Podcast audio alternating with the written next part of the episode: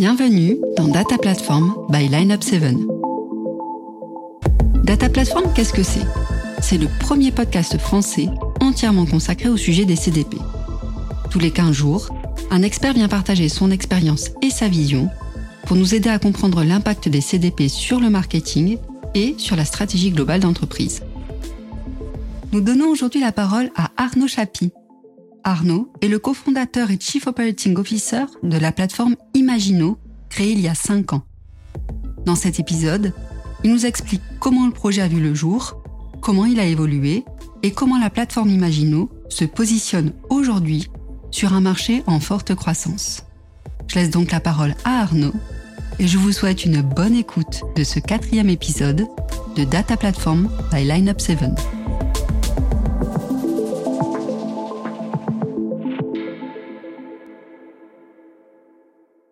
Bonjour Arnaud, alors je te souhaite la bienvenue dans le podcast Data Platform by Lineup 7. Nous allons parler donc de ton entreprise et de la plateforme Imagino que tu as créée et qui est l'une des solutions clés en main du marché aujourd'hui. Alors je te propose bah, tout d'abord peut-être de te présenter et également de euh, bah, nous présenter, nous parler d'Imagino. Ben, bien volontiers. Bonjour Fleur. Euh, donc moi je m'appelle Arnaud Chapi. Je suis un des trois associés fondateurs de la société Imagino et j'occupe euh, le rôle de directeur des opérations. Donc j'ai en charge en fait toutes les activités qui tournent autour de nos clients en avant-vente et puis en après-vente. J'ai une carrière d'environ une vingtaine d'années dans le domaine de, l'édition de logiciels, euh, notamment sur des plateformes marketing. Donc Imagino, c'est une société qu'on a créée il y a cinq ans en France. Euh, donc toute l'entreprise et la R&D est située en, région parisienne. Et nous, on est éditeur d'une solution SaaS de euh, CDP et de gestion de campagne.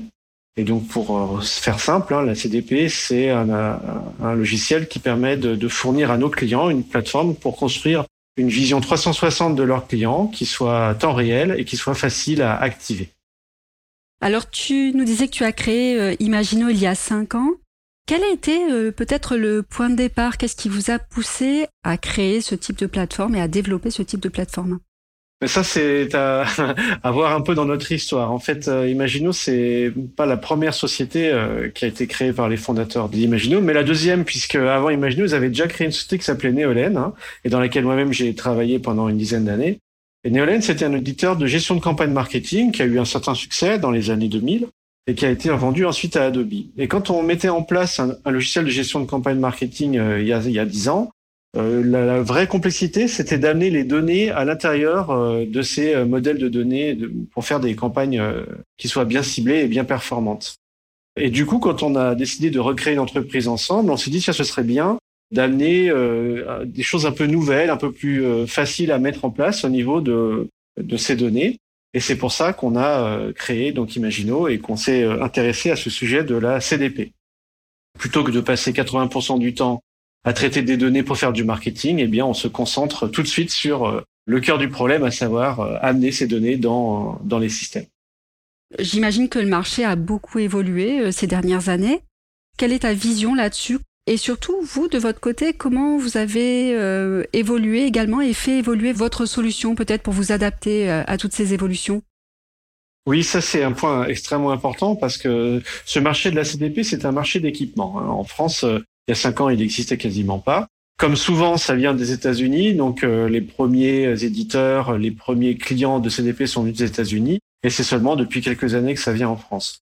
Donc on est vraiment passé euh, sur le marché français d'un marché très, euh, on va dire assez confus, où les gens ne savaient pas encore vraiment c'était quoi une CDP, pourquoi faire, quels étaient les use cases et les bénéfices qu'ils allaient pouvoir en tirer, à un marché qui est maintenant beaucoup plus construit, beaucoup plus structuré, et je dirais que ça a été un peu le travail de, notamment des cabinets de conseil, hein, effectivement, de petit à petit faire mûrir nos clients sur euh, ben, finalement quelle est la place que doit prendre une CDP dans euh, l'écosystème des outils qui sont déjà en place entre les bases de données, euh, les data lakes et les outils d'activation marketing.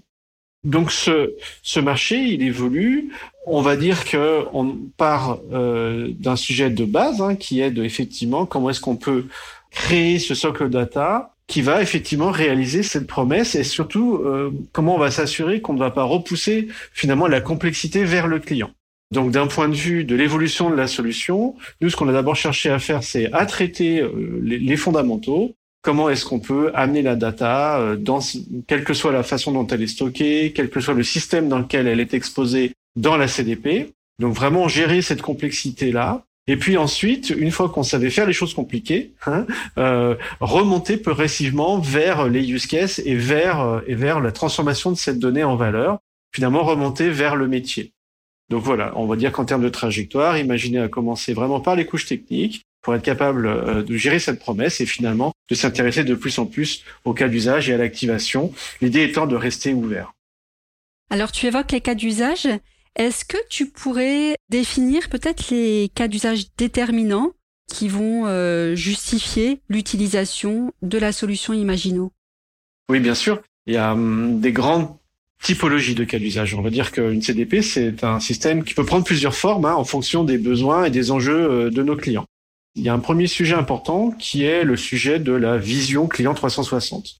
Euh, la première chose que veulent faire euh, les clients d'une CDP, c'est amener l'ensemble des données qui tournent autour des contacts, hein, qu'ils soient clients ou prospects, dans la CDP pour vraiment être capable d'aller comprendre toutes les interactions qui existent entre une marque et ses clients et ses prospects. Donc c'est c'est construire cette vision 360.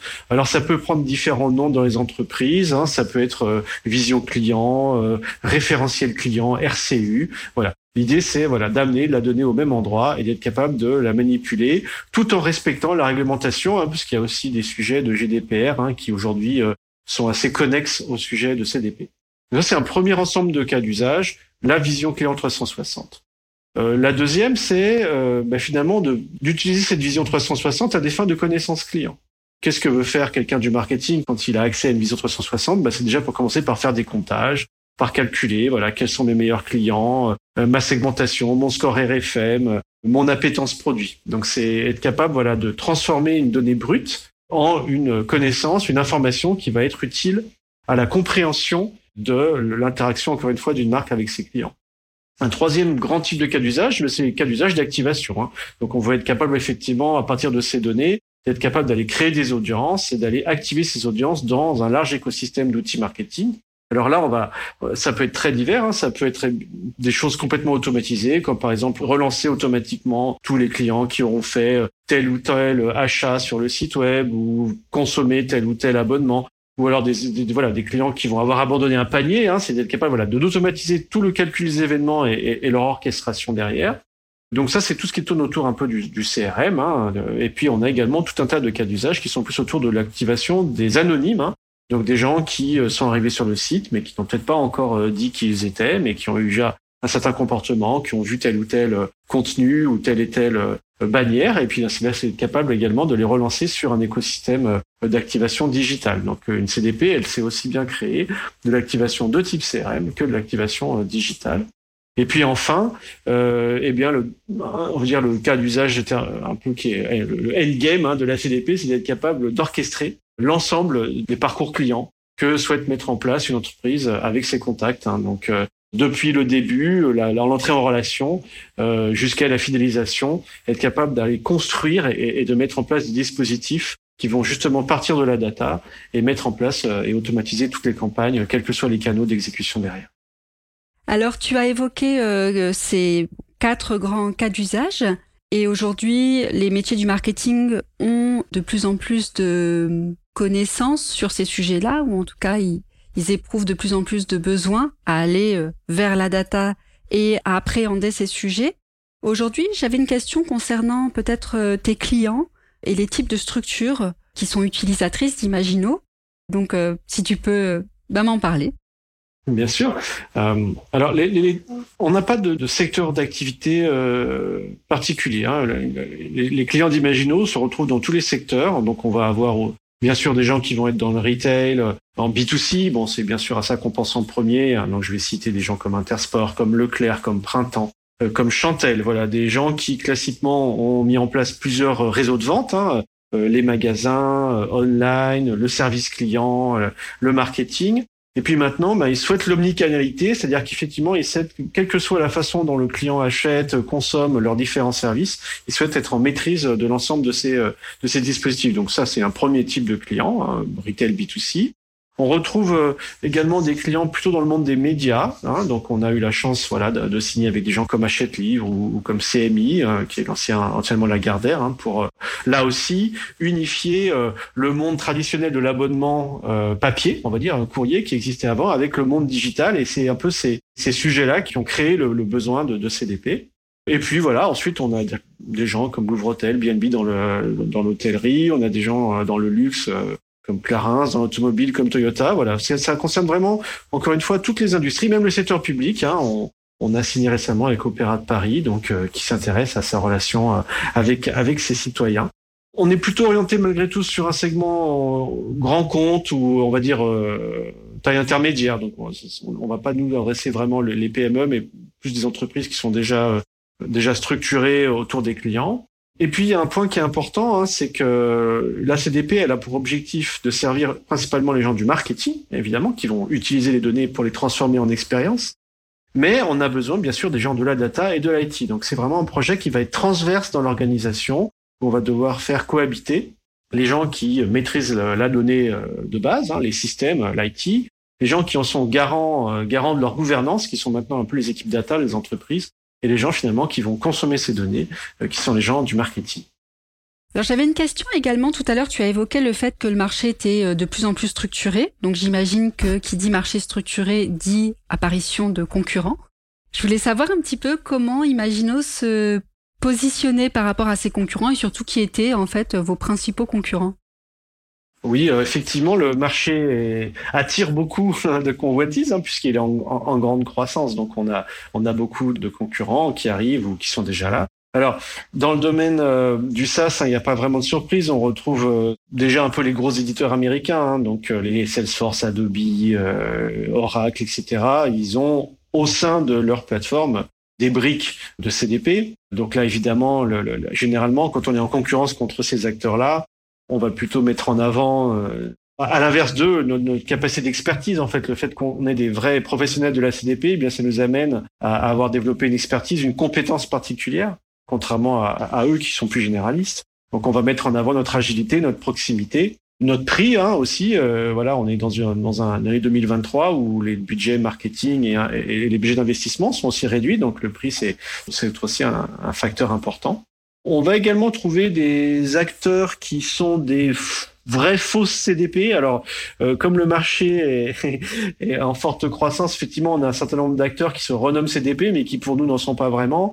Donc, soit des gens qui viennent d'un d'autres marchés connexes, hein, comme la, le marché de la DMP, qui était tout un tas de, qui est un marché qui s'adressait principalement à, à la génération d'audience anonyme, aux gens du, qui viennent du tag manager, aux gens qui viennent de la gestion de campagne. Voilà, on, retrouve ces gens-là. Ils, ils, font un peu de data et donc euh, ils, ils, se font aussi appeler CDP. Donc parfois c'est un peu difficile d'expliquer euh, très précisément euh, à quel point on est différent, puisqu'en fait ça n'a rien à voir.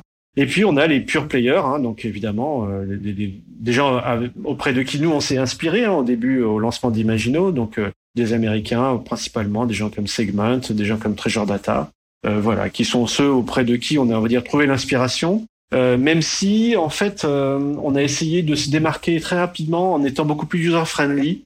On avait remarqué que les CDP aux États-Unis étaient, euh, étaient très puissantes techniquement, mais qu'elles s'adressaient principalement au profil informatique. En fait, il fallait des compétences informatiques pour les manipuler, pour faire du code, SQL ou du Python. Voilà, là où nous, on a justement tout de suite compris que nos utilisateurs à nous allaient plutôt être dans une direction marketing et qu'il fallait qu'on leur propose une solution qui n'ait pas de code en fait. Hein. Donc donc voilà, les différences, ça va être, on va dire, pour faire simple, le fait qu'on va chercher à être le plus user-friendly pour que les utilisateurs marketing puissent utiliser eux-mêmes la plateforme, le fait qu'on va être des vrais experts de notre solution, et le fait voilà qu'on va avoir une architecture qui va être très ouverte, puisque comme on n'est pas une suite d'outils, mais au contraire qu'on doit s'intégrer à tout un tas d'outils en place, mais on va privilégier au maximum l'ouverture euh, technique.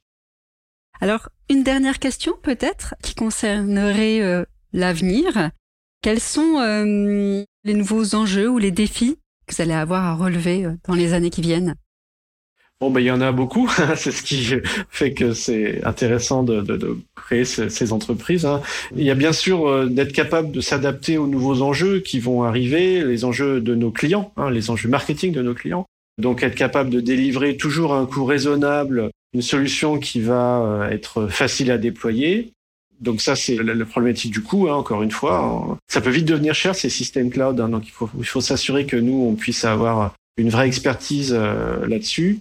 Ça va être également d'orchestrer tous les canaux Hein, euh, je, disais, voilà, la CDP, elle doit être euh, le cœur hein, de tous les dispositifs euh, clients et donc elle doit être capable de se connecter avec un maximum de systèmes et donc de créer tout un tas de connecteurs. Donc ça, c'est vraiment un, des gros enjeux pour nous, c'est de toujours être d'avoir un coup d'avance hein, sur les nouveaux canaux, les nouveaux dispositifs marketing qui veulent déployer. Et puis un enjeu, là je dirais, qui concerne plus nos clients, qui est de les aider à se transformer un peu. Hein. Donc les, les organisations aujourd'hui sont encore parfois un peu silotées. On va trouver euh, bien sûr l'IT, la data, le marketing, qui sont déjà potentiellement trois services. Et puis euh, euh, même au sein du marketing, on peut avoir de l'e-commerce, on peut avoir de l'acquisition, on peut avoir du CRM, de la feed. Voilà. Tous ces gens-là, ils doivent essayer de travailler ensemble, hein, parce que leur client, il appartient à tout le monde finalement. Donc il y a un enjeu de transformation des organisations. Voilà, il y a des enjeux de temps réel, il y a des enjeux d'IA. On pourrait développer euh, tous ces sujets-là euh, qui sont tous euh, des gros sujets de transformation dans les entreprises. Côté des utilisateurs, hein, il faut privilégier l'autonomie, il faut privilégier la facilité d'utilisation. Voilà, ça c'est vraiment important. On veut amener beaucoup de fonctionnalités, on veut amener beaucoup de capacités techniques, mais on doit servir des gens qui doivent utiliser ça dans leur quotidien et donc, euh, il faut pas, enfin, faut, faut, vraiment travailler pour leur simplifier la vie, pour leur faciliter la vie. Voilà. Et puis nous, en termes de, je dirais, d'ambition, hein, imaginons. Donc euh, aujourd'hui, on a euh, voilà pris une belle part de marché, on va dire, sur notre marché d'origine en France. malgré tout, ça ne suffit pas. On a une nécessité dans le dans le dans le SaaS de, de course à la taille critique. Le marché français est un beau marché, mais il n'est pas suffisant pour assurer notre pérennité à long terme. Donc c'est pour ça qu'on a démarré aujourd'hui un projet de d'implantation euh, à l'international. Hein. Donc on a déjà ouvert un bureau à Londres euh, en début d'année pour euh, conquérir maintenant le marché anglais. Et puis ensuite, en fin d'année, on ira certainement ouvrir un, bureau aux États-Unis, qui est le gros, gros morceau dans le domaine du SaaS marketing. C'est ainsi que s'achève le quatrième épisode de Data Platform by Lineup 7. Merci à Arnaud d'avoir partagé son expertise sur les problématiques data, sur les bénéfices d'une solution clé en main et sur les grandes évolutions du marché de la CDP. Si vous avez aimé cet épisode et souhaitez poursuivre l'exploration, n'hésitez pas à vous abonner à Data Platform by Lineup 7. Vous pouvez également liker, partager et noter ce podcast afin de nous aider à le faire connaître. De notre côté, nous vous donnons rendez-vous dans 15 jours avec Sébastien Zins, vice-président région et Head of Sales France Salesforce. Sébastien nous expliquera comment utiliser une CDP à des fins d'activation. Ce podcast vous est proposé par l'agence de data marketing Lineup 7. Il a été conçu par Fleur Chrétien et réalisé par Monkey Sound Studio.